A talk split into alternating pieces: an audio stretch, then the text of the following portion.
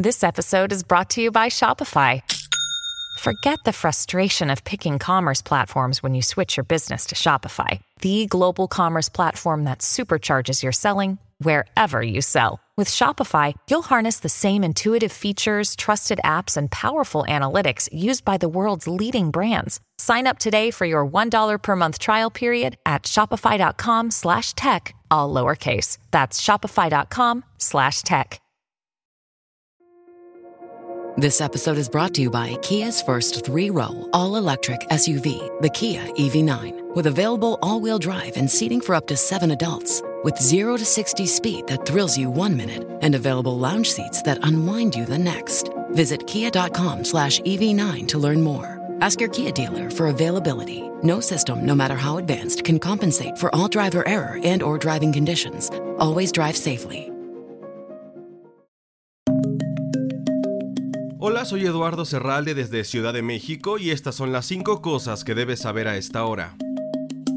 El líder opositor y crítico del Kremlin, Alexei Navalny, murió en prisión, informó este viernes el Servicio Penitenciario Federal de Rusia. Según la versión oficial, el servicio está investigando la muerte repentina de Navalny. Kira Yarmish, portavoz del líder opositor, dijo que el abogado de Navalny está viajando a Karp, donde cumplía su condena. En un comunicado, el servicio dijo que se tomaron todas las medidas necesarias para intentar salvar al opositor encarcelado. El texto afirma que Navalny se sintió mal después de una caminata este viernes y que casi de inmediato perdió el conocimiento. La esposa de Alexei Navalny, Yulia Navalnaya, dijo que el presidente de Rusia, Vladimir Putin, y su gobierno serán llevados ante la justicia por la muerte de su marido. La portavoz de Navalny dijo que el abogado del líder opositor y familiares viajarán este sábado a la colonia penal a la que fue transferido en diciembre y hasta que no lo verifiquen no pueden oficialmente confirmar ni negar los reportes.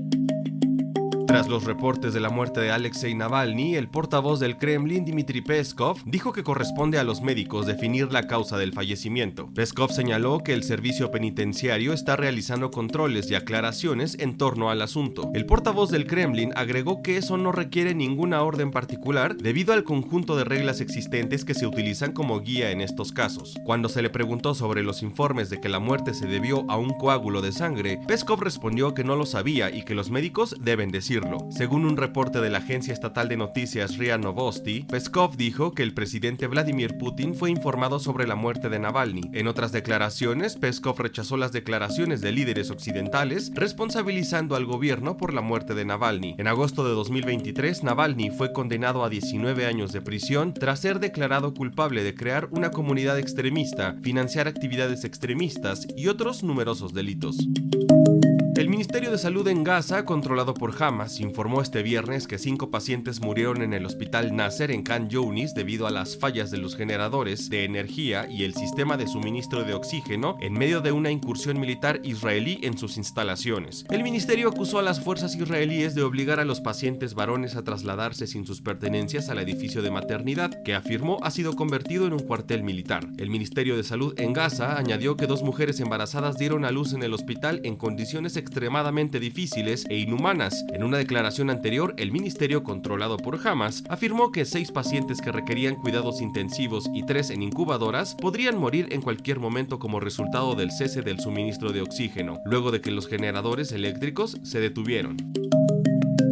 Taylor Swift hizo dos donaciones de 50 mil dólares en GoFundMe para la familia de Lisa López Galván, la mujer que murió en el tiroteo masivo en el desfile de los Chiefs de Kansas City por su victoria en el Super Bowl. Con sus donaciones, la cantante escribió: Les envío mi más sentido pésame y condolencias tras su devastadora pérdida. Con amor, Taylor Swift. Un representante de la cantante confirmó a CNN las donaciones de Swift. En una declaración, la familia de Lisa López Galván, DJ de radio del área de Kansas City, confirmó este jueves su muerte tras recibir un disparo en la celebración por la victoria de los Chiefs.